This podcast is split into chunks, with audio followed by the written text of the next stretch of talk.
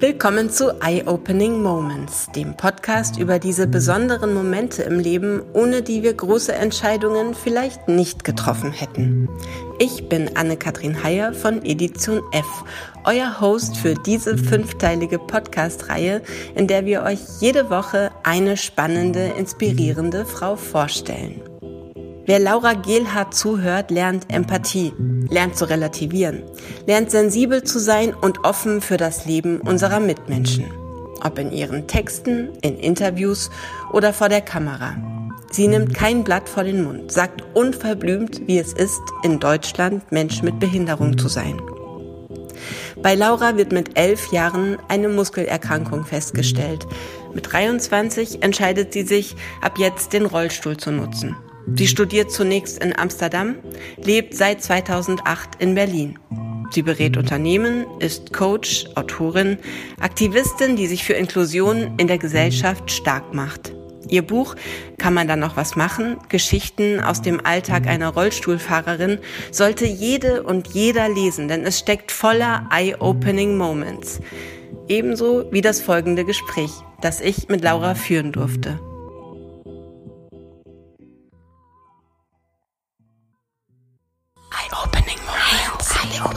Eye-opening moments. Eye-opening moments.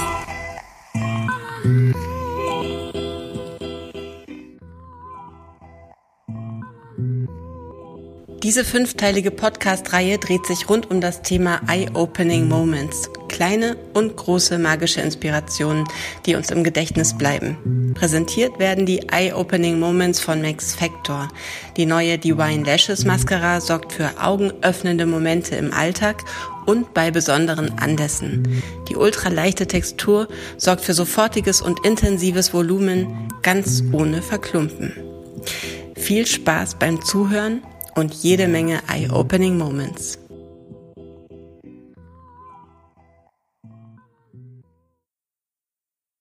Laura, ich freue mich sehr, dass du heute da bist und mit uns ähm, ein bisschen sprichst über deine persönlichen Eye-Opening Moments. Das ist toll, dass das geklappt hat. Ja, danke für die Einladung. Ich freue mich ja. auch. ja, sehr gerne. Wie geht's dir denn? Mir geht es sehr gut. Ähm, mein Freund, der ist seit zwei Tagen wandern. Ich bin jetzt die nächsten zweieinhalb Wochen alleine und das ist einfach großartig. ähm, das erste Mal so richtig schön länger alleine zu sein, äh, nach beziehungsweise noch während äh, der Corona-Zeit, äh, wo man mhm. ja doch sehr ja, aneinander hing, was auch wunderschön war. Ähm, ja. Tut aber gerade auch richtig gut, äh, mal so für sich selber zu sein und mit seinen eigenen Gedanken zu sein. Ach, es mhm. ist herrlich. Mhm, schön. Ähm, wo lebst du in Berlin? Ich lebe in Friedrichshain seit ah. fast zwölf Jahren. Ja. Seit zwölf Jahren. Ja. Und vorher warst du in den Niederlanden, oder? Genau. Ich habe in den Niederlanden studiert und mhm. fünf Jahre gelebt. Ähm, mhm. Und äh, habe aber schon während meiner Zeit in, in den Niederlanden meinen damaligen äh, Freund kennengelernt ähm, aus dem Konzert. Und ähm, er äh, wohnte zu dem Zeitpunkt in Berlin und äh, somit war ich öfter in Berlin und äh, habe dann irgendwann mhm. diese Chance ergriffen, hier länger hinzukommen. Ja.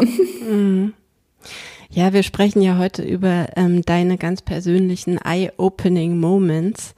Mm, und ähm, wir hatten ja schon im Vorgespräch darüber geredet und für dich waren ja gleich so zwei Bereiche ähm, in, in deinem Kopf äh, im, im Mittelpunkt, als es um dieses Thema ging. Vielleicht äh, kannst du das nochmal ganz kurz ähm, zusammenfassen, was du, genau. was du im Kopf hattest. Genau, also mein, mein erster sogenannter Eye-Opening-Moment äh, war tatsächlich, als ich ähm, erst nach Holland gegangen bin und dann nach Berlin gegangen bin. Mhm. Ähm, ich hatte immer schon das große Bedürfnis, ähm, nach meinem Abi ganz, ganz weit weg äh, zu gehen, ähm, äh, soweit es nur geht, äh, weg äh, von meinem Elternhaus. Ich hatte ein, ein ich habe oder habe immer noch ein ein sehr schönes, stabiles Elternhaus, aber ich hatte einfach so das Bedürfnis, ähm, die Welt für mich zu entdecken. und ähm, habe es dann doch tatsächlich nach Holland geschafft. Eine Autostunde von meinem Elternhaus entfernt. Also ich komme ursprünglich aus Düsseldorf. Mhm. Und äh, genau, habe dann dort ähm, gelebt, ähm, habe tatsächlich ähm, eine, eine ganz neue Kultur äh, kennengelernt, habe Freundschaften äh, geschlossen in dem Land und äh, die Sprache äh, gelernt. Und genau, habe dann dort gelebt und bin dann nach ähm, ja, knapp fünf Jahren, bin ich dann von Holland äh, Nijmegen äh, mhm. nach Berlin gezogen. Mhm. Ja, eigentlich wollte ich nach meinem Studium nach Neuseeland. Das mhm. hat aber nicht geklappt, äh, weil ich durch die allerletzte Prüfung meines Studiums gefallen bin und mhm. äh, bin dann nach Berlin gegangen. Ja. Mhm. Genau. Und äh, wenn du mal zurückdenkst an diese Zeit in Düsseldorf, ähm, vielleicht kannst du darüber ein bisschen erzählen. Also, dass ähm, da war es ja so, bei dir wurde eine Muskelerkrankung festgestellt und mhm. ähm, als ich dein Buch gelesen habe, ähm, das äh, heißt, kann man da noch was machen? ist bei Heine erschienen. Ähm, da ähm, habe ich das Gefühl gehabt beim Lesen, dass dieser ähm, dieser Schritt zum Beispiel zum Rollstuhl für dich auch so eine Art Eye-Opening-Moment war. Und dann als nächster Schritt ähm, dieser Auszug von zu Hause, der ja ähm, unbedingt notwendig war für dich. Erstmal, warum, ähm, wie, wie war dieses Leben in Düsseldorf und inwiefern ähm, hat sich da so ein, eine riesige Tür für dich aufgemacht, als du diese einerseits geschützte und andererseits auch irgendwie gefängnisartige Welt verlassen hast? Ja, das ähm, ist eine sehr, sehr schöne Frage, die ganz, ganz viele Gefühle auch bei mir hervorruft, weil man muss sich das so ein bisschen so vorstellen. Ähm, ich bin ähm, in, habe ich eben schon gesagt, in einem sehr ähm, schönen und, und ähm, behüteten Elternhaus äh, groß geworden. Ähm, ich äh, bin auch mit meiner Behinderung groß geworden, parallel dazu. Und äh, somit, also ich kannte meinen Körper einfach äh, so, wie er, wie er eben immer war oder eben auch heute ist. Und ähm, für mich äh, war das eigentlich immer ein sehr normaler Zustand oder ein sehr natürlicher Zustand. Äh, trotzdem schien es eben für meine Umwelt, äh, für meine Familie oder eben auch Mitmenschen etwas sehr, sehr Aufregendes zu sein und etwas sehr äh, Besonderes, Herausforderndes, äh, auch Schwieriges äh, zu sein und etwas sehr Schweres zu sein. Ähm, und äh, ich konnte das immer nie so richtig nachvollziehen, weil das für mich eben sehr natürlich war und mhm. äh, ich sehr schnell auch meine eigene Umgehensweise oder Art gefunden habe. Ähm, und die war aber nicht immer deckungsgleich mit der Art und Weise, wie andere Menschen damit umgegangen sind. Mhm. Und das hatte mir sehr viele Gefühle ausgelöst, ähm, überwiegend Frust und Aggression und Wut. Ich konnte meine Wut oder auch so dieses totale Gefühl der, der Ungerechtigkeit äh, konnte ich damals noch nicht in Worte fassen. Heute habe ich die passenden Worte dafür. Das ist dann der nächste Eye-Opening-Moment sozusagen gewesen. Da komme ich später zu. Mhm. Ähm, aber ich, genau, und, und ich musste mich irgendwie von diesen, auch wenn ich niemandem Un Unrecht tun möchte, weder meinem Elternhaus noch, noch meinen damaligen Freundinnen äh, äh, meiner Schulzeit, oder ich, jede und jeder hat dann natürlich seine eigene Art und Weise, äh, mit bestimmten Themen umzugehen. Aber für mich war es ganz, ganz wichtig, ähm, mein, mein eigenes Leben zu entdecken und meine eigene ähm, meine eigene Art und Weise des, des Umgangs mit mir selbst, mit meinem Körper, mit meiner Behinderung, aber eben auch mit meinem sehr komplexen Wesen äh, zu finden. Mhm. Und äh, ich wollte einfach nur raus und ich wollte weg von zu Hause ähm, mhm. und äh, wollte vor allem auch auf Leute treffen, die mich so kennenlernen, äh, wie ich in dem, in dem, wie soll ich sagen, wie ich zu dem Zeitpunkt eben war. Also dieser, man muss das ein bisschen ähm, verstehen lernen. Also ich ähm, hatte nicht immer meinen Rollstuhl. Ich ähm, habe den wirklich erst ähm, bekommen, als ich angefangen habe zu studieren. Mhm. Und davor bin ich sehr stark gehumpelt und ähm, ähm, man sah mir einfach meine Behinderung an ähm, aufgrund meines Gangbildes. Und ähm, ich wollte einfach ähm, ähm, mein, mein neues Leben starten in einem anderen Land äh, mit ähm, meiner äh, mit einer anderen Kultur und eben mit einem Rollstuhl. Ähm, mhm. Von dem Zeitpunkt an, wo ich eben ja oder dann, wo ich eben Leute zum ersten Mal so eben sehen äh, mit Rollstuhl und nicht diesen Gedanken haben, oh ja, ach Mensch, die Arme, jetzt sitzt sie ja im Rollstuhl, sondern mhm. mich haben die Leute und meine zukünftigen Freundinnen eben genauso kennengelernt und mhm. ähm, ähm, und und mich so natürlich wahrgenommen und und auch angenommen und respektiert, äh, so wie es auch selbst von mir eigentlich immer ausging und sehr natürlich war und ja. Und das tat mir unglaublich gut. Es hat ganz, ganz viel mhm. Last äh, von mir genommen. Und mhm. ich habe auch zum ersten Mal gelernt, über meine Behinderung zu sprechen. Und ja. äh, was natürlich auch ein großer Schritt in ihrer ganzen Breite der Akzeptanz bedeutet. Ja, also mhm. auf einmal kamen Menschen auf mich zu, die sehr eben einen sehr natürlichen Umgang mit meiner Behinderung, mit meinem Körperbild hatten und ähm, das bestätigte einfach so meinen eigenen Umgang damit. Ähm, und ja, und das war ein unglaublich befreiendes Gefühl. Mhm. Und äh, dieses, diese Unabhängigkeit auch zu spüren, ähm, dieses Erlaubnis mir selber zu geben, dass ich mhm. selber ähm, erstmal entscheide, wie geht es mir überhaupt? Und wie mhm. wie finde ich mich überhaupt so? Oder wie ja. gut finde ich mich eigentlich? Und ich fand mich eigentlich immer sehr cool.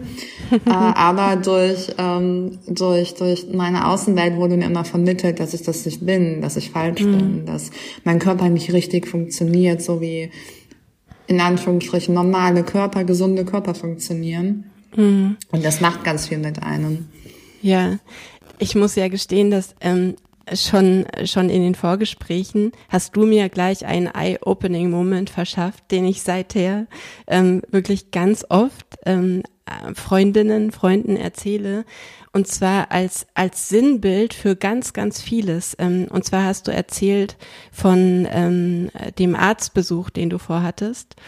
Mm, und ähm, du wolltest in dieses Haus rein und da war nur eine Treppenstufe und keine Rampe. Und dir wurde so klar, das Problem liegt nicht bei dir, das Problem liegt am Umfeld, an, an der Umwelt, an der nicht existierenden Rampe.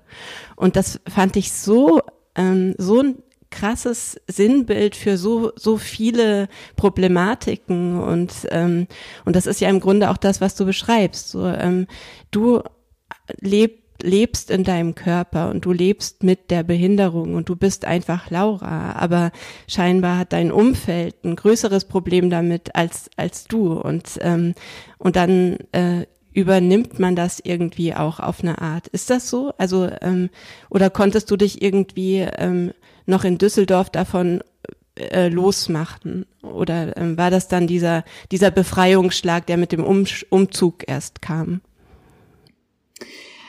Ähm, ja, also dieser, diesen, diesen Moment oder diesen Gedanken, den du gerade beschrieben hast, den habe ich tatsächlich erst gewonnen oder selbst entwickelt in mir, als ich nach Holland gegangen bin und dann später eben mhm. nach Berlin gegangen bin. Mhm. Dass, ähm, äh, dass, dass ich so, wie ich bin, einfach auch sehr okay bin oder gut bin sogar oder vielleicht sogar auch von manchen perfekt bin ähm, und das, das, das tat meinem Selbstbewusstsein natürlich unglaublich gut.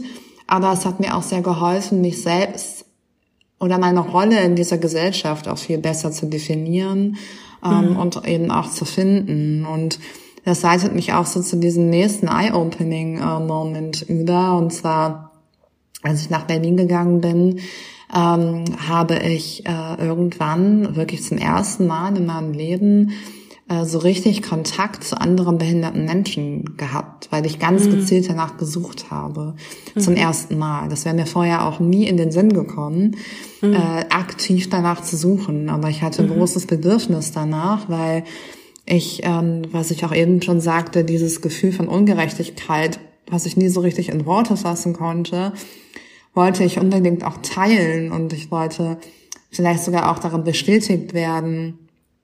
Ich habe einfach nach ja nach Gleichgesinnten äh, äh, gesucht und habe sie dann Gott sei Dank äh, auch gefunden mhm. ähm, und zwar ähm, in, in, in Freundschaften, äh, die ich zu anderen behinderten Menschen äh, pflege äh, mhm. äh, und ähm, äh, ja und und diese Freundschaften sehr wertschätze und auch sehr ähm, sehr behüte, wenn man das äh, so sagen kann, mhm. weil ähm, nee, das natürlich auch nochmal gezeigt hat, ähm, dass, dass, dass, dass, dass Diversität oder, oder dass, dass, äh, dass vielfältige Körper normal sind oder der Normalzustand ja. äh, sind in unserer Gesellschaft und nichts Außergewöhnliches. Sie mhm. sind vielleicht für die Mehrheitsgesellschaft etwas sehr Außergewöhnliches, da wir sie in unserem Alltag sehr selten sehen, weil Inklusion auch hier in Deutschland eben noch nicht äh, ähm, so weit vorangeschritten ist, wie es äh, in anderen europäischen äh, Ländern äh, mhm. passiert ist bis hierhin. Ähm, in Bezug auf Menschen, also ähm, Eye-Opening Moments, das können ja Menschen, Orte, Situationen, ähm, äh, vielleicht auch einzelne Sätze oder Worte sein. Ähm, tatsächlich in deinem Buch, ähm, äh, da beschreibst du, als du ähm, äh, zum Studieren ins Ausland gehst, ähm, erzählst du von Ebba, einer Frau, ähm, die du dort getroffen hast. Ähm, und äh, die mit dir ganz anders umgegangen ist, als du es bisher gewohnt warst. Vielleicht auch, weil sie dich sofort ähm, äh, kennengelernt hat als eine äh, Person, die im Rollstuhl mobil ist und ähm, äh, anders als die Leute, die dich in Düsseldorf kannten, die dich eben auch laufend in Erinnerung hatten. Und ähm, und du erzählst, dass das war super schnell abgehandelt. Also sie hat dich gefragt, ähm, was ist denn mit dir eigentlich? Und dann hast du es ihr erzählt und damit war die ganze Geschichte abgehakt. Ähm, wie, ähm, was, was kam dazu, als du, als du dann tatsächlich mit Menschen mit Behinderungen in Kontakt gekommen bist? Ich glaube, das war ja dann in Berlin äh, zum ersten Mal. Also was, was war das Besondere? Und ähm, gibt es da bestimmte Menschen, die du, die dir sofort in den Kopf kommen, die für dich eye-opening waren? Ja, das äh, Besondere an der Begegnung mit anderen behinderten Menschen war eigentlich, dass es eben nichts Besonderes mehr ist mhm. ähm, eine, eine Behinderung zu haben oder mit ihr eben zu leben. Ähm, sondern äh, dass es etwas sehr Normales und Natürliches ist. Ähm, ich glaube, diese Erkenntnis, ich wiederhole es auch gerade immer wieder, merke ich selber auch, aber es ist einfach so eine, eine große, eine unglaublich große Erkenntnis, ähm, äh, die man, wie man als, als behinderter Mensch oder eben auch als behinderte Frau ähm, erleben kann und, und, und haben kann, weil das unglaublich viel mit einem macht. Also ähm, ich hatte dann zum Beispiel meinen aller, allerersten Kontakt, oder wie ich überhaupt ähm, in diese ganze Behindertenszene ähm, reingekommen bin, äh, war die großartige Begegnung mit den Inklusionsaktivisten Raul Krauthausen und äh, der ähm, äh, sehr schnell zu einem sehr guten Freund äh, wurde von mir und er mich da so wunderbar damals vor vielen Jahren an die Hand nahm und äh, mich einfach da so reinführte ähm, in diese ganze Inklusionswelt und äh, ich auf einmal auch so dieses ja diese diese Ungerechtigkeit, von der ich eben sprach, diese ganzen chronischen Arten von, von Diskriminierung, die ich in meiner Schulzeit äh, erlebt habe, die ich auch in meinem Familienleben erlebt habe, ähm, auf einmal in Worte fassen konnte. Also ich konnte auf einmal benennen, was mir genau passiert ist. Ich konnte auf einmal Worte dafür finden, ähm, warum ich mich ungerecht damals behandelt gefühlt habe und warum ich mich auch noch heute sehr ungerecht behandelt fühle. Mhm. Ähm, ich kann heute in Worte fassen, ähm, wo mir im Alltag äh, Diskriminierungen äh, begegnen, äh, wo mir ähm, Ableism äh, begegnet ähm, und das jeden Tag. Und das hilft mir einfach sehr, das äh, zu kategorisieren, einzuordnen. Ähm, um dann eben daraus schließend einen, einen Weg des Umgangs zu finden damit. Mhm. Ähm, und sich damit oder darüber mit anderen behinderten Menschen auszutauschen, das tut so unfassbar gut. Das ist ein totaler ähm, Befreiungsschlag, weil erstens weißt du, okay, Gott sei Dank, ich bin nicht alleine auf dieser Welt oder ich bin nicht alleine in dieser eigentlich kackbehindertenfeindlichen Welt unterwegs. Mhm. Ähm, ich bin ähm, zusammen, ähm, ich, ich gehöre einer, einer Gruppe an, die zwar unglaublich starke Diskriminierungen erfährt, aber wo man sich austauschen kann, wo man seine, seine Ressourcen auch so wunderbar bündeln kann, seine Gedanken und Ideen bündeln kann, um sie ja wie in so ein Bündnis nach außen hinzutragen und mhm. äh, dann eben wie in der Behindertenbewegung für Rechte zu kämpfen, für Menschen mhm. mit Behinderungen ähm, und, und, und laut zu sein. Mhm. Ich habe durch das ähm, Internet auch, ähm, ich habe glaube ich sehr, sehr spät, ich bin sowieso eine Spätzünderin, aber ich habe auch sehr spät mit dem Internet angefangen. Mhm. Ähm, ich glaube, das erste Mal so richtig im Internet oder meinen Twitter-Account habe ich auch erst seit 2013. Ähm, und, und Instagram kam dann irgendwie erst ein Jahr später dazu. Also ich bin wirklich spät dran irgendwie gewesen. Aber ähm, habe, glaube ich, hoffe ich, äh, da sehr schnell aufholen können, äh, um mhm. da irgendwie so mitzuhalten. Und ähm, habe durch das Internet vor allem auch gelernt oder durch das ähm, Online-Gehen meiner Person beziehungsweise ähm, meiner Gedanken auch gelernt, dass es so viele unterschiedliche Lebensrealitäten gibt, die auch mhm. weit nochmal über dieses Behindertsein, behindert werden hinausgehen. Ja, also mhm.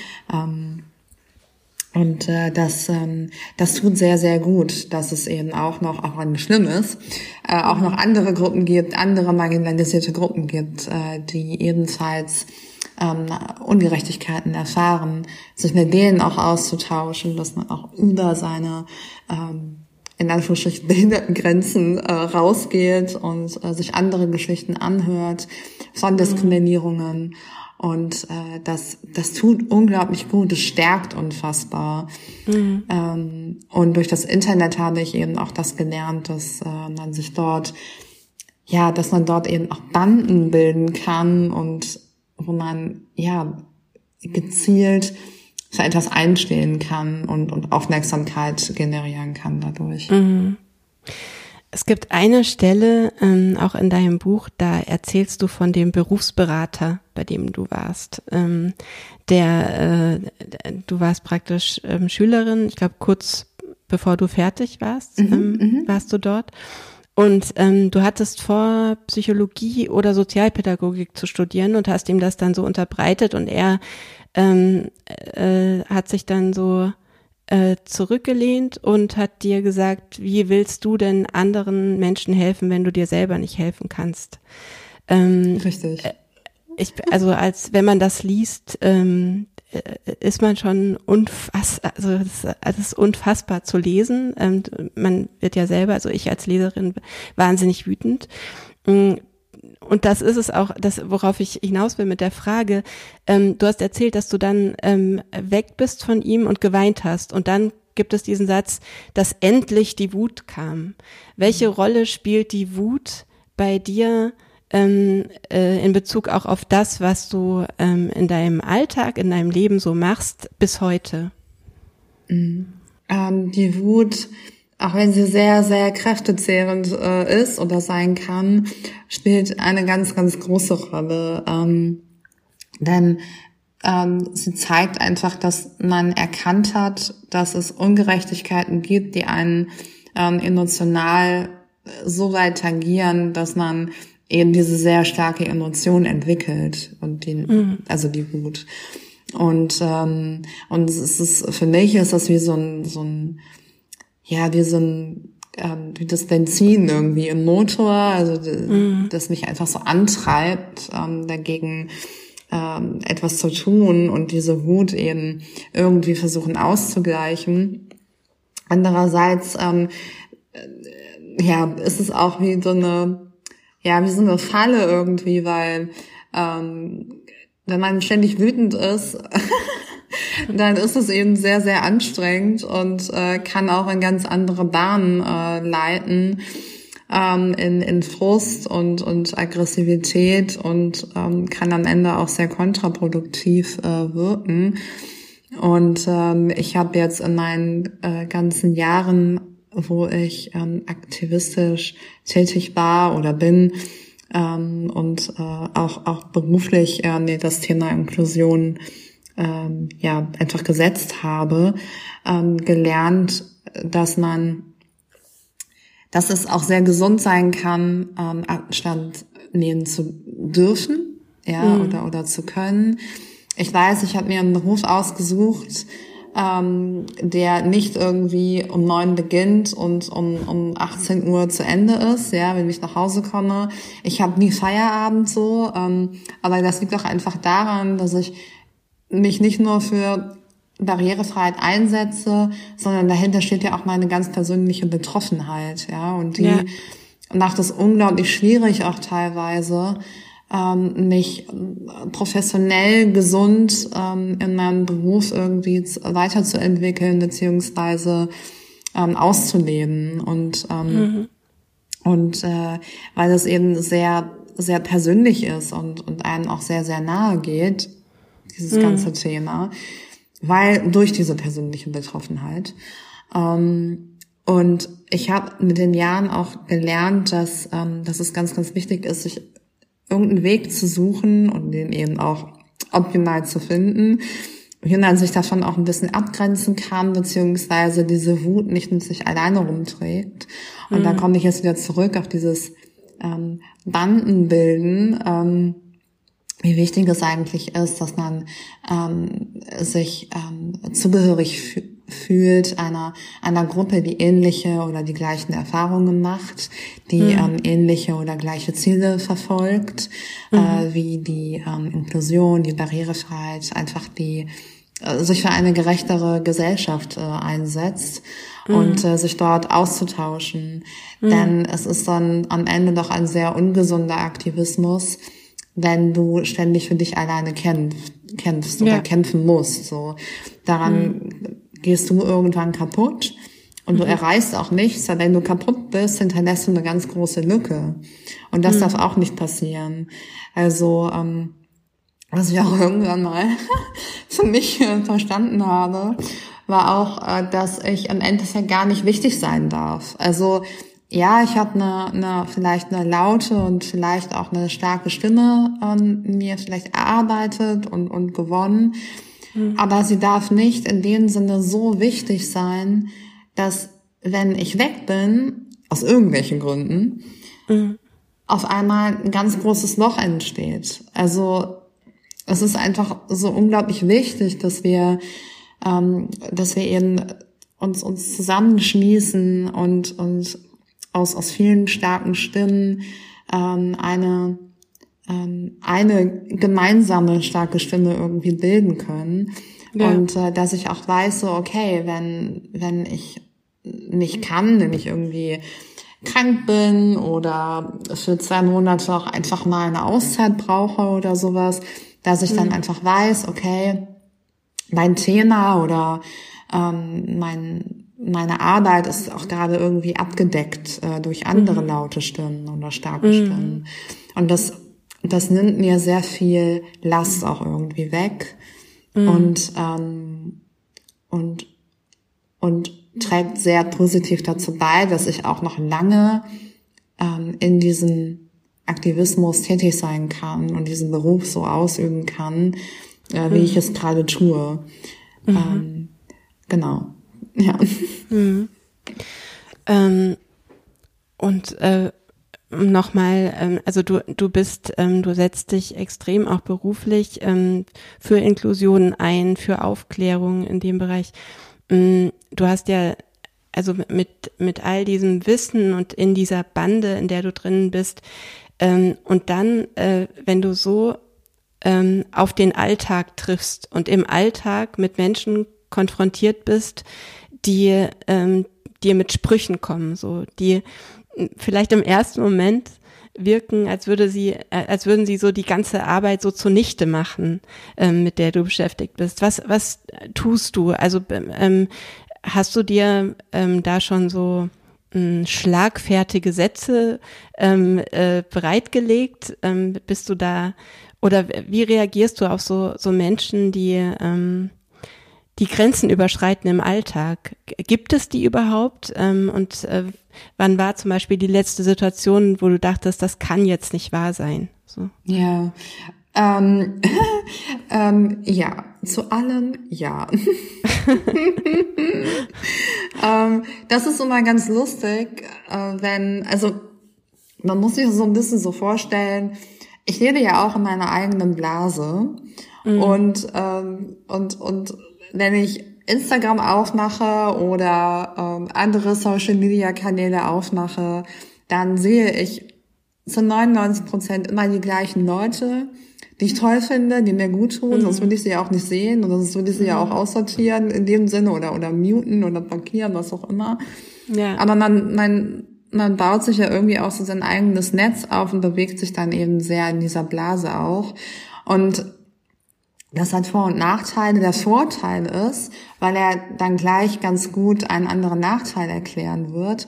Aber der Vorteil in dieser Blase ist, dass du immer ein Gefühl hast von Entwicklung von Weiterentwicklung. Also ich bin in meiner Blase oder meine Blase und ich, wir sind nicht mehr auf dem Stand, wo wir noch vor vier, fünf Jahren waren, so. Und mhm. wir haben uns einfach innerhalb dieser Blase extrem weiterentwickelt, ähm, können vieles ähm, verbalisieren, äh, was wir, äh, für was wir arbeiten, für was wir stehen und so weiter.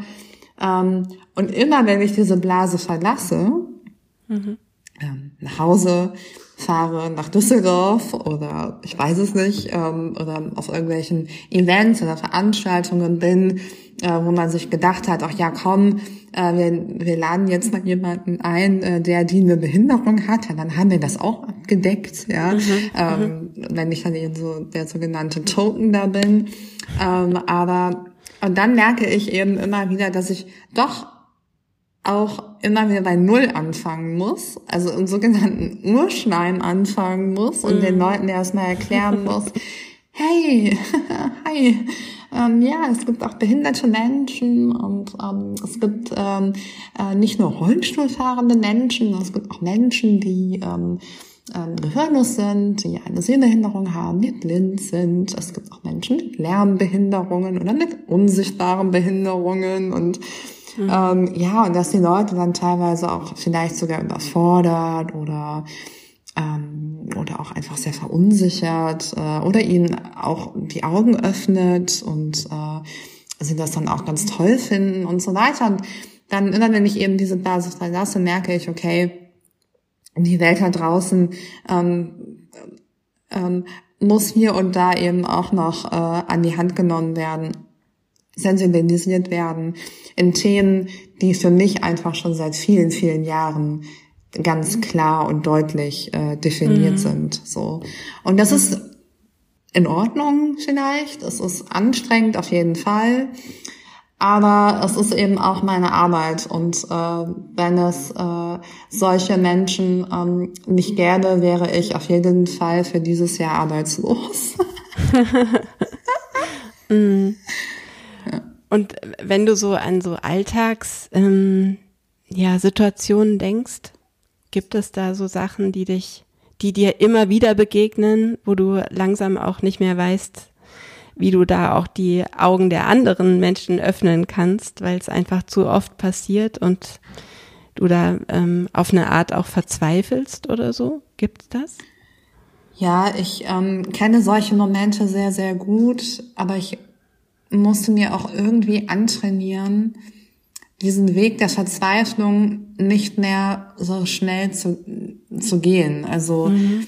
ähm, es ist sehr, sehr leicht und, und liegt auch sehr, sehr nah und auf der Hand zu verzweifeln, mhm. wenn man jeden Tag ähm, bei Null anfangen muss, wenn man jeden Tag ähm, für das kämpfen muss, was für nicht behinderte, normative Menschen äh, irgendwie ähm, normal ist. So. Und mhm. das, das ist sehr, sehr anstrengend und die Verzweiflung liegt sehr, sehr nah. Mhm. Aber, aber man muss eben da seinen Weg äh, finden, oder ich musste das zumindest, äh, weil ich sonst mhm. hier auch heute gar nicht so sitzen äh, könnte, mhm. würden mich all diese kleinen Alltagsdiskriminierungen ständig zum Verzweifeln bringen. Mhm. Ähm, ich habe Gott sei Dank, und das ist ein sehr, sehr, sehr hohes Gut, und ich weiß auch, dass das ähm, sehr selten ist, aber ich habe eine unglaublich große Resilienz. Ich glaube, dass das viele Menschen mit Behinderungen haben, weil sie es einfach haben müssen. Mhm. Wir müssen unglaublich viel einfach auch aushalten. Mhm. Das ist super scheiße, das so zu sagen, aber das ist nun mal die, die Realität.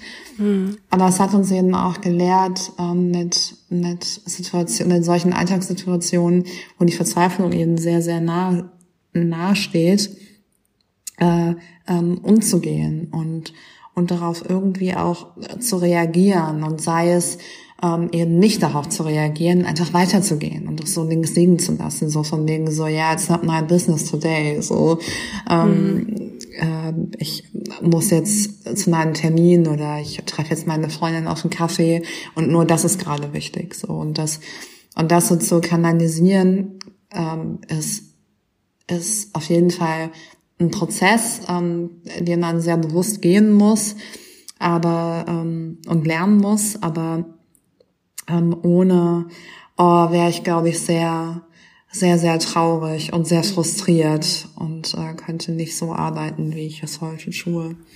Mhm. Ähm, hast du manchmal, ähm, wenn man sich, äh, wir hatten vorhin schon, hast du Instagram und ähm, Social Media angesprochen, ähm, wenn man sich äh, Instagram zum Beispiel anschaut, dann hat man ja den Eindruck, ähm, es gibt das Perfekte, es gibt die ähm, das Normative und ähm, es ist irgendwie erstrebenswert, dahin zu kommen oder so. Aber ähm, ähm, bist du da manchmal, dass du so denkst, Mensch, Leute, ähm, zeigt euch doch einfach mal mit all diesen ähm, mit, mit diesem Nicht-Perfekten, mit dem, wie ihr seid, wozu, äh, weil das ist ja so auf Dauer auch unfassbar ähm, langweilig, diese, ähm, diese perfekten Leben zu sehen und aber ähm, nach und nach festzustellen, das existiert gar nicht so und macht ja auch einen wahnsinnigen Druck, auch für ähm, auch für Generationen nach uns ähm, äh, dahin zu kommen ähm, und aber etwas so nachzujagen, was in, in dem Sinne mh, mm, ja einfach äh, nicht existent ist. Also es, gibt es den Gedanken, dass du auch in die Richtung mh, mm, ja dich engagierst oder ja? Ja, ich würde da sogar noch einen Schritt weitergehen, ähm, denn ich finde es generell ähm, sehr schade, dass man sich einfach generell immer präsentieren muss oder, oder mhm. zeigen muss, um irgendwas zu normalisieren ähm, und alltäglich zu machen. Ähm, denn auch das kommt mit einem unglaublich großen Druck einher, äh, der komischerweise immer nur auf Frauen lastet. Mhm. Ähm, und ich möchte ganz einfach gar nicht, ähm, also genau, also wenn wir jetzt zum Beispiel uns ansehen, ähm, wenn sich ähm, äh, fette und oder mehrgewichtige Frauen äh, präsentieren ähm, in, in Unterwäsche, wenn sich äh, behinderte Frauen mit ihrem behinderten Körper präsentieren, mhm. ähm, dann klar, dann dann sehe ich das und dann ähm, dann, dann muss sich mein oder gewöhnt sich mein Auge daran und dann wird das für mich oder für jemanden, der die das eben nicht alltäglich ist, hoffentlich irgendwann normal. Das ist ja irgendwie so dieses große mhm. Ziel, was dahinter steckt. Mhm. Aber trotzdem, ähm, ich bin ja niemandem schuldig, mich jetzt irgendwie präsentieren zu müssen, die Leute davon überzeugen zu müssen, dass auch, dass, oder ich übertreibe jetzt mal, dass auch mein behinderter Körper in irgendeiner Art und Weise schön sein muss oder kann, ähm, denn dann löst das erstens krassen Druck bei mir aus, dass mhm. ich auch denen einfach nachgehen muss. Und mhm. zweitens, äh, was bringt mir das eigentlich, äh, wenn ähm, ich in irgendeiner Beweis schuld sein muss und präsentieren muss, dass mein behinderter Körper auch schön sein kann. What the fuck? Das ist dann sowas wie, ähm, ja, Lara, zeig dich doch auch mal nackt oder in Unterwäsche damit auch mal die Leute sehen, dass du auch schön sein kannst. Und ich denke mir, mhm. Hm, nee.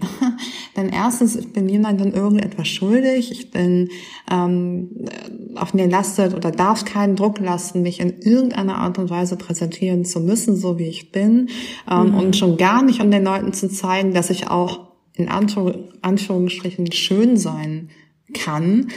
Ähm, mhm. Denn was, was bedeutet es denn, äh, dass sich Frauen Körper ähm, immer wieder präsentieren müssen, um zu zeigen, dass sie auch mit ihren Makeln irgendwie schön sein können. Also mhm. ich fände es viel, viel schöner und viel ähm, bestärkender, wenn wir einfach damit aufhören, ähm, uns prinzipiell über Schönheit irgendwie definieren zu müssen überhaupt. Und ja ähm, hm. äh, wie, wie, wie cool wäre es eigentlich, wenn wir diesen Schritt mal gehen würden und ganz einfach akzeptieren würden, ähm, dass es unterschiedliche, diverse Körper da draußen gibt, ähm, mm. dass, dass, dass Frauenkörper äh, unfassbar unterschiedlich aussehen kann, unterschiedlich funktionieren mhm. kann ähm, und niemand, keine einzige Frau jemals irgendwem beweisen muss, irgendeiner chronischen Mehrheitsgesellschaft beweisen muss, dass sie auch schön mhm. ist. Also mhm. nee. Ich möchte, möchte da einfach nicht mitmachen. Wenn ich das Bedürfnis habe, mich irgendwie in einem Bikini am Strand zu zeigen, ja, dann mache ich das. Mhm. Aber dann nicht mhm. mit den äh, Hashtag darunter, ähm, uh, all bodies are good bodies, sondern dann einfach mhm. vielleicht all bodies are bodies. Mhm. also, das ist so, nee, ich möchte mich denen einfach nicht ähm, unterwerfen. Ja. Hattest du das, äh, diese, hast, wie, wie bist du da hingekommen, das so zu, zu sehen? Also hattest du das schon immer ähm, oder war das auch eine, eine Entwicklung, die das genommen hat, so dass du dass du dich da einfach nicht, dass du da nicht mitmachst und dass das für dich kein, ja, das Instagram oder das ist jetzt äh, kein Druck in die Richtung oder so für dich. Ja, ich finde, also ich glaube ganz ehrlich, dass ich, dass ich einfach immer schon so war. Also ich, hm. wenn ich auch an meine Kindergartenzeit zurück, äh, mich zurückerinnere, dann äh, war ich eben auch immer schon dieses sehr selbstbewusste Kind, ähm, auch sehr, sehr laute Kind, äh, was sich immer schon sehr für Gerechtigkeit eingesetzt hat. Ähm, ja. Also das, das ist, äh, steckt einfach so in mir drin. Ich weiß aber auch oder habe die Erfahrung gemacht, dass es auch sehr mir irgendwie sehr weggenommen wurde ähm, über mhm. sehr lange Zeit, in dem dann mir einfach immer signalisiert hat, Laura, du bist nicht okay, so wie du bist. Mhm. Und, ähm, und das wurde sehr eingedämmt dadurch. Und ich bin irgendwann, bin ich wieder so zurückgegangen und habe meinen Weg wieder so zurück zu mir selber gefunden und, und habe mir einfach so erlaubt, so zu sein, wie ich bin. Und wenn irgendjemand was dagegen hatte und heute noch hat, ja, dann ist diese Person halt ähm, in meinem Kreis vielleicht nicht willkommen oder ähm, mhm. dann, dann soll diese Person so denken und ähm, vielleicht mag ich sie trotzdem und sie mag mich nicht, das kommt auch mhm. vor. Ähm, aber dann werden sich halt da unsere Wege vielleicht nicht mehr so kreuzen. Aber ja. ähm, ich war immer schon so oder ich hatte immer schon diesen Drang äh, gehabt, ähm, für Gerechtigkeit zu stehen und mich einzusetzen und äh, meine Stimme mhm. zu erheben ich war mir da auch irgendwie nie so zu schade für und ich habe auch schon viele Situationen erlebt, wo ich mich selber sehr in die Scheiße geritten habe oder vielleicht sogar so kurz davor stand, verprügelt zu werden. Aber mhm. das, ähm, das ist halt so. Und äh, meine Mutter hat mir immer gesagt, aber irgendwann kriegst du so ein paar aufs Maul ähm, für deine große Klappe und dann ja, dann weiß ich nicht, dann ist es so. Und ähm, und ist es passiert? nee, also ich wurde noch nie, ich wurde noch nie verprügelt oder so. Aber klar, ähm, gibt es da natürlich auch schon Menschen oder ganz einfach Situationen, die ähm, die eben ja passiert sind, äh, wo ich auch Gegenwind bekommen habe und das ja. ähm, das ist gut. Ja, ich finde das ja immer mhm. auch sehr sehr belebend und äh, mhm. äh, mag das eigentlich auch immer sehr gerne. Ähm, ich bin mhm. aber auch gar nicht niemand, die jetzt so mega bewusst äh, provoziert, sondern mhm. einfach ähm, jemand, die, wenn ich Ungerechtigkeiten sehe, auch sofort etwas dagegen tun muss. Mhm. Ähm, und das aber dann ähm, auch nicht immer gerne gehört und gesehen wird von Menschen, die vielleicht gerade in einer ähm, Machtposition sich befinden und sie auf mhm. einmal in ihrer Machtposition kritisiert werden, so und sich auf mhm. einmal mit sich selbst ähm, und ihren Privilegien auseinandersetzen muss da bekomme ich Gegenwind auf jeden Fall, aber ähm, gibt es da ein konkretes Beispiel? Ähm, weiß ich gerade gar nicht. Konkretes Beispiel. Vielleicht fällt mir gleich doch eins ein. Also gerade, hm. gerade vielleicht gehen wir auch nicht. Ja, vielleicht gehen wir auch noch mal zurück ähm, äh, an, an die Stelle ähm, dieser Eye-Opening Moment ähm, vom Anfang, als du äh, ausgezogen bist von zu Hause. Ähm, was mich da auch noch total interessieren würde, ist, ähm, hattest du eigentlich Angst, aus diesem behüteten äh, Nest rauszukommen und ähm, und jetzt alles wirklich alleine zu machen, ohne ohne Hilfe und dir das alles alleine aufzubauen, hattest du Angst und ähm, ja, also oder oder bist du da ins kalte Wasser gesprungen sozusagen? Ich bin total ins kalte Wasser gesprungen.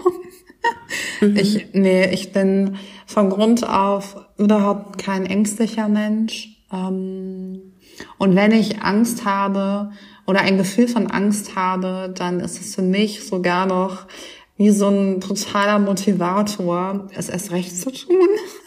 Mhm. ähm, Manche Leute würden noch das vielleicht mit äh, Naivität gleichsetzen. Ähm, ich eher nicht. Ich finde es sehr, sehr spannend, äh, mich ins kalte Wasser zu werfen. Und das mhm. hat mich letztendlich auch immer irgendwie so an die richtigen Orte und an die richtigen Menschen gebracht, äh, wenn es vielleicht auch hier und da über Umwege war.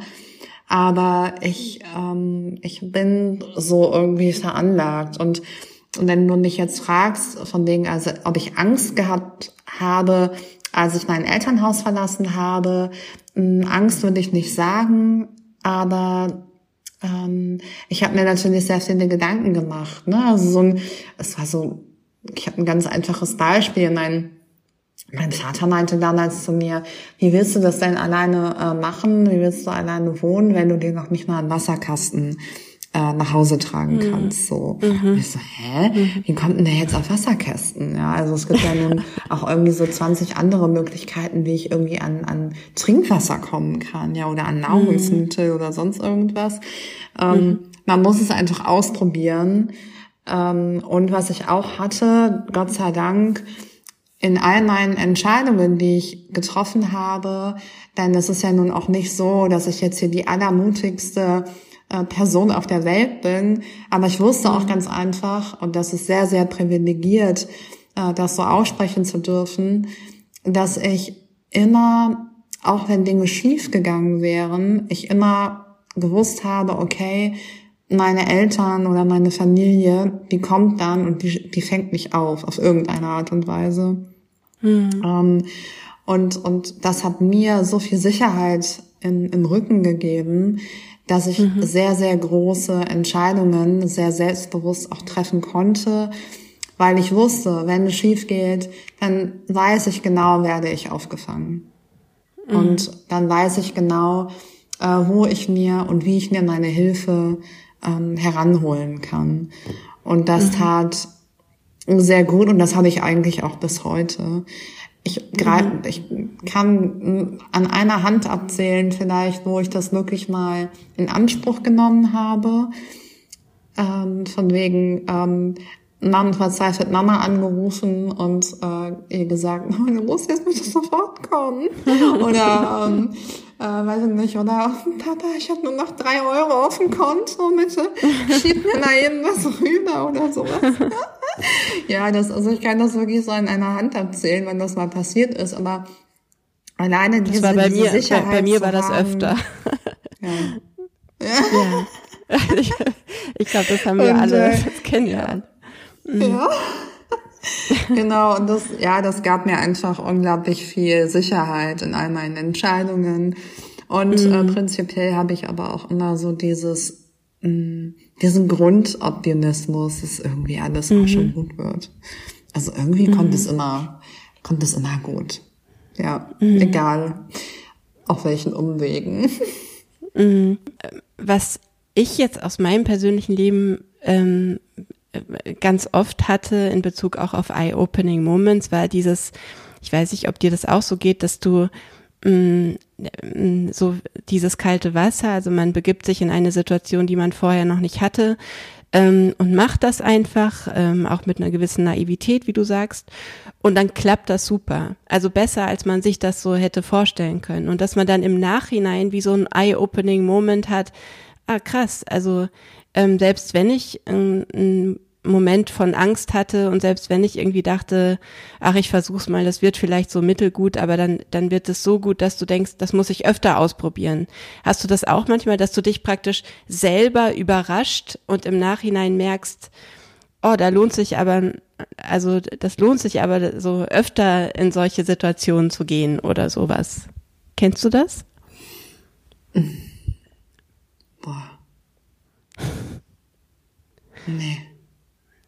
Also, Nee. wie soll ich sagen? Ähm, Vielleicht bist du grundsätzlich eher, also viel mutigerer Mensch als ich, dass, dass du, ähm, dass du da so mit einer anderen Geschwindigkeit und Lautstärke Ja, ich- von vornherein rein. Ja, ich, ähm, ich, wie soll ich sagen, also so von, von Grund auf, und das ist jetzt sehr, ähm, sehr, sehr persönlich, aber ähm, meine, meine Grundeinstellung ist, ähm, und sie hat mir auch schon, äh, auch schon Dinge ähm, kaputt gemacht, aber meine Grundeinstellung ist eigentlich die, dass ich am Ende nur einen Vertrag mit mir selber habe, wenn überhaupt, und äh, mit niemand anderen sonst.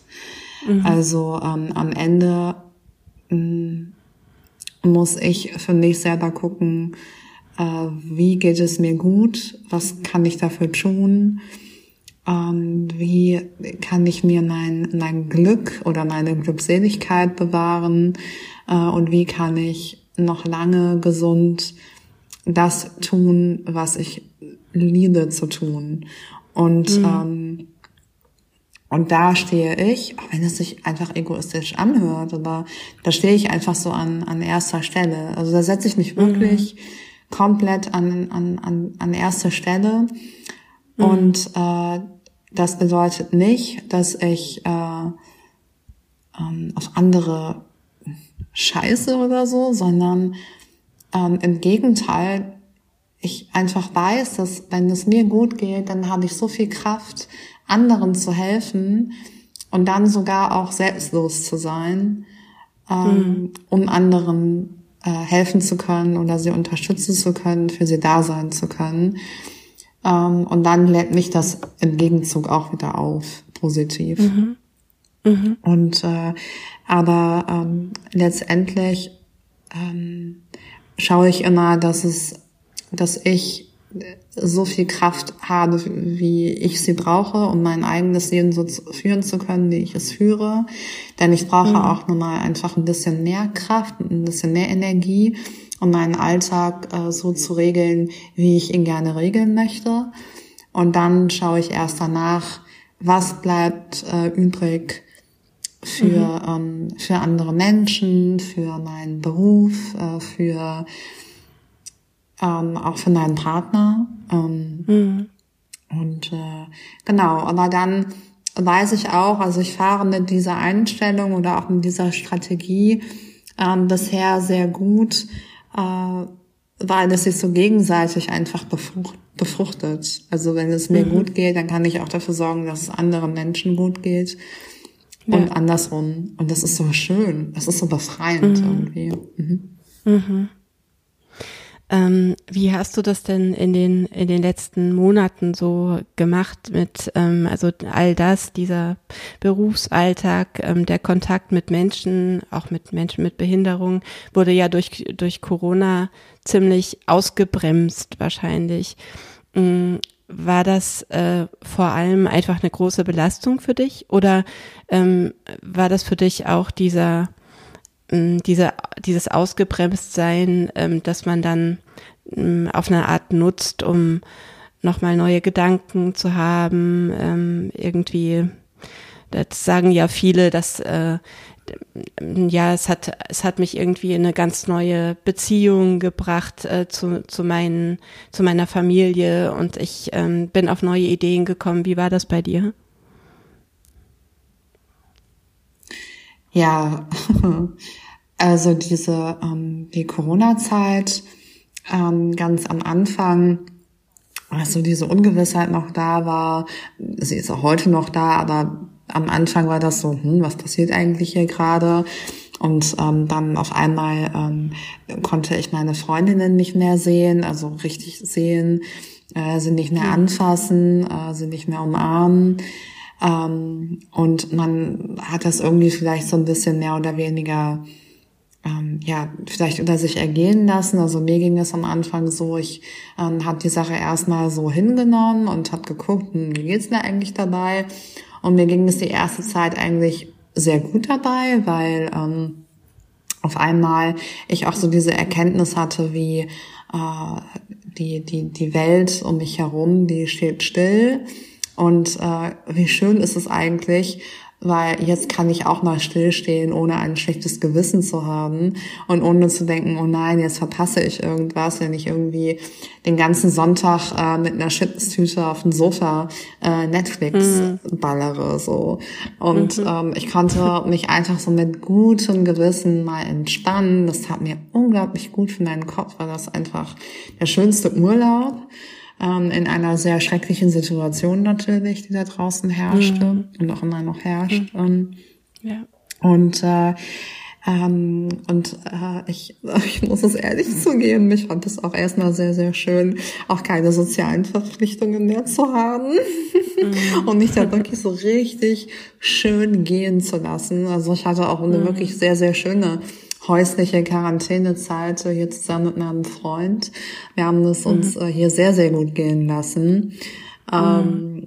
sind dann natürlich auch auf einem ähm, privilegierten ähm, Podest, äh, weil wir äh, Gott sei Dank von, von erspartem leben konnten in der Zeit, mhm. äh, weil wir beide selbstständig sind und äh, wir eben ja keine Jobs gehabt haben. Aber ich fand es dennoch sehr, sehr entspannt für mich. Und dazu kam eben auch, was ich gerade schon sagte, keine sozialen ähm, Verpflichtungen haben zu müssen in dem Sinne. Und dann natürlich klar, mit der Zeit äh, fehlte es mir mehr und mehr und mehr. Und äh, gerade jetzt, also wo ich irgendwann dann anfing, wieder Leute auch so zu treffen draußen mit, mit Abstand und ähm, ähm, äh, ja, einfach mit, mit Vorsichtsmaßnahmen, ähm, habe ich dann schon gemerkt, oh ja, ich, ich brauche wirklich andere Kontakte, ich brauche Austausch, ich brauche körperliche Nähe ganz doll, ähm, mhm. weil sie mich auch sehr, ähm, sehr, wie soll ich sagen, ähm, sehr, sehr befruchtet und reich macht ähm, an, an, an neuen Ideen und, äh, mhm. ähm, und ja, einfach so diesen Austausch zu haben, das äh, tat mir sehr gut und ich habe das, hab ich dann gemerkt, ich habe das doch sehr, sehr vermisst. Ähm, mhm.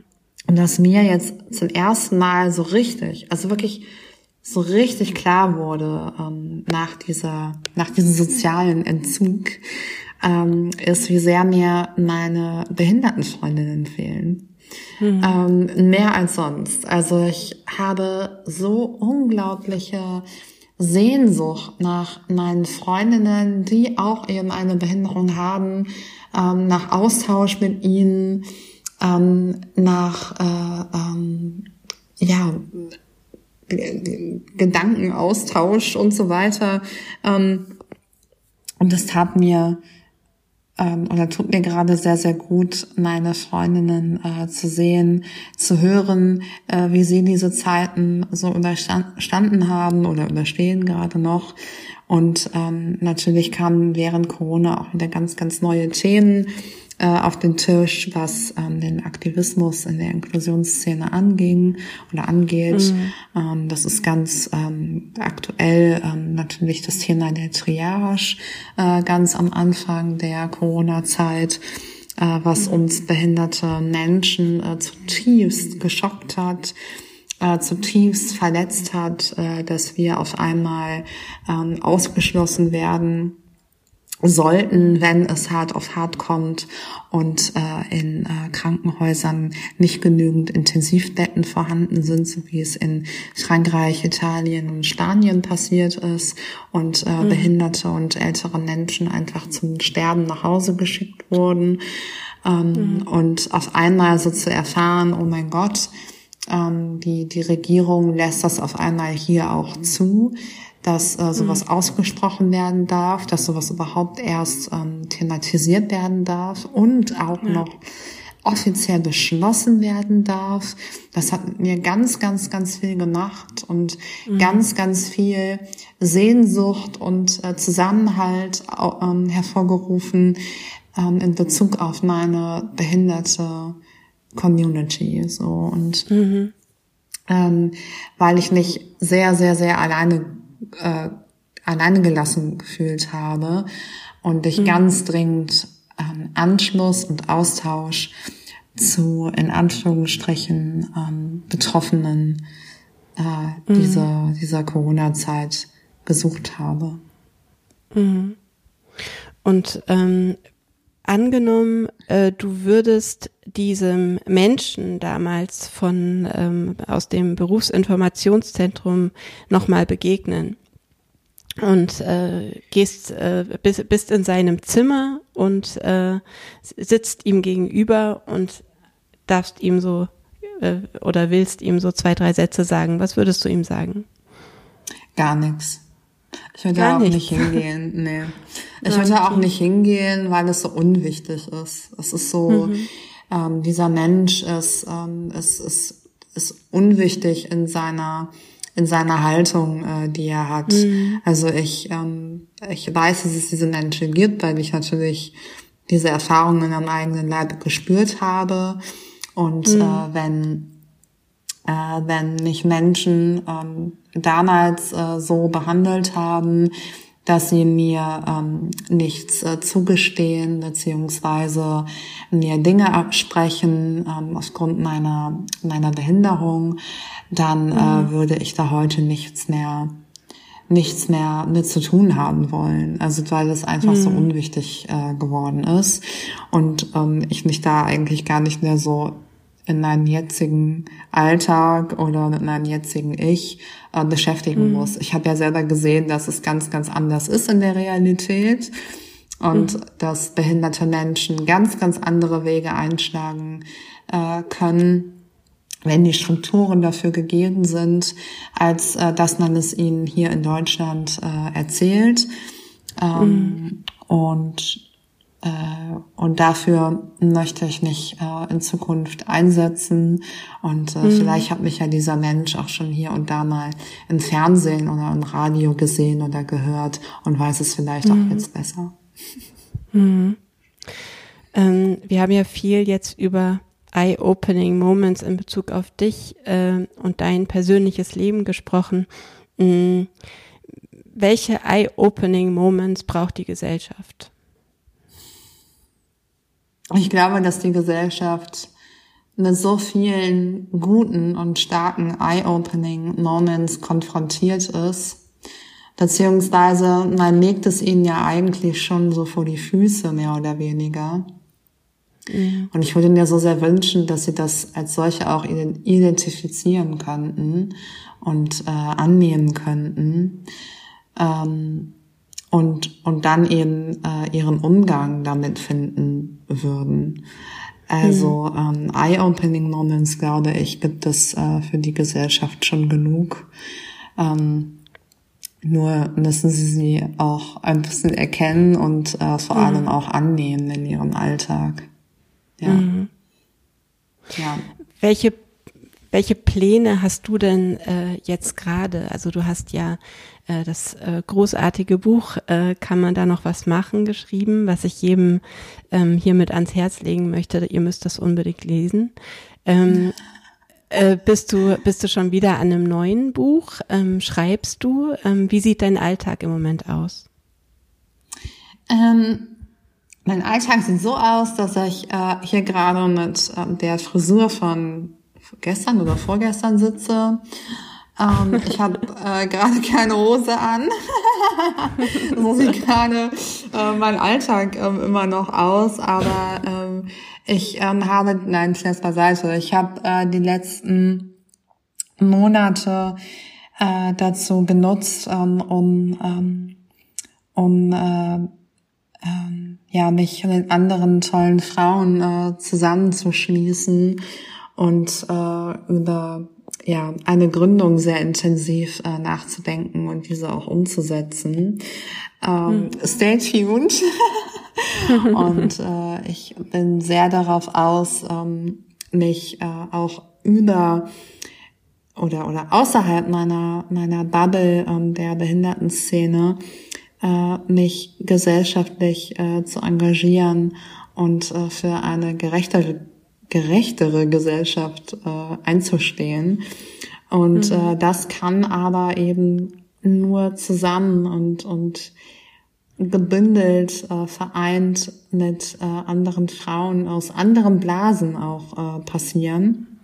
Mhm. Dass wir einfach ähm, intersektional uns äh, aufstellen, um ähm, viele Themenbereiche stark und auch nachhaltig ähm, abzudecken in ihrer Bearbeitung. Und äh, ja, damit habe ich mich die letzten Monate sehr aktiv beschäftigt und das Ergebnis, das wird äh, noch dieses Jahr ähm, kommen.